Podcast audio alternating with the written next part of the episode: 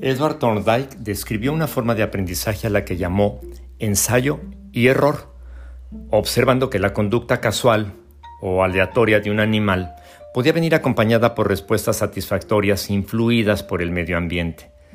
Como proponen los estudiosos de la conducta, los behavioristas o conductistas, la base de la conducta humana uh, obedece a las mismas leyes de la conducta animal, muy acorde a la teoría de la evolución darwiniana, mucho de lo cual es un grotesco error de acuerdo con la cosmovisión cristiana de la vida devenida de la teología bíblica. Sin embargo, hay un principio bíblico que sostiene que por la inexperiencia propia de un niño o adolescente, éste puede carecer de la habilidad de prever una situación inminente ante circunstancias que son obvias a los ojos de quien ha aprendido la lección por experiencia propia.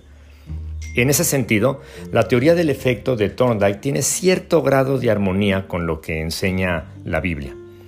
El proverbio del día dice, el que es inteligente ve el peligro y lo evita.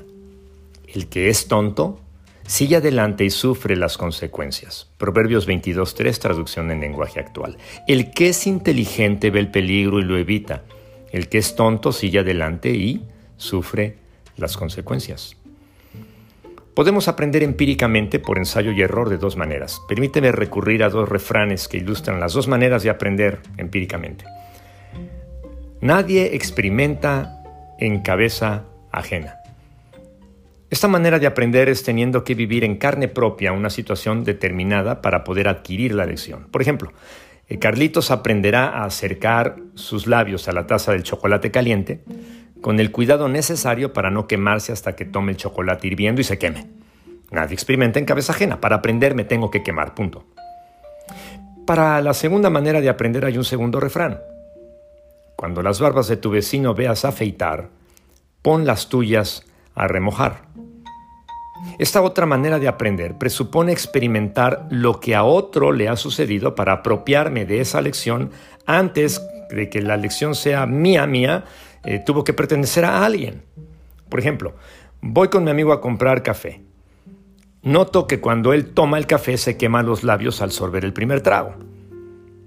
Sin más, espero un ratito a que mi café se enfríe para que no me pase lo mismo. A partir de lo que a otra persona le suceda y experimente esa persona, yo aprendo.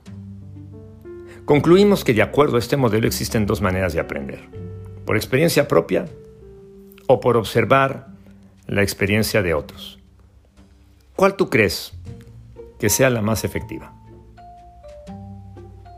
Todopoderoso Dios del universo Ayúdame a desarrollar la capacidad de anticiparme al peligro, sin tener que experimentar en carne propia las posibles dolorosas consecuencias de mi mal actuar. Ayúdame a ser como Cristo Jesús. En su nombre oro. Amén.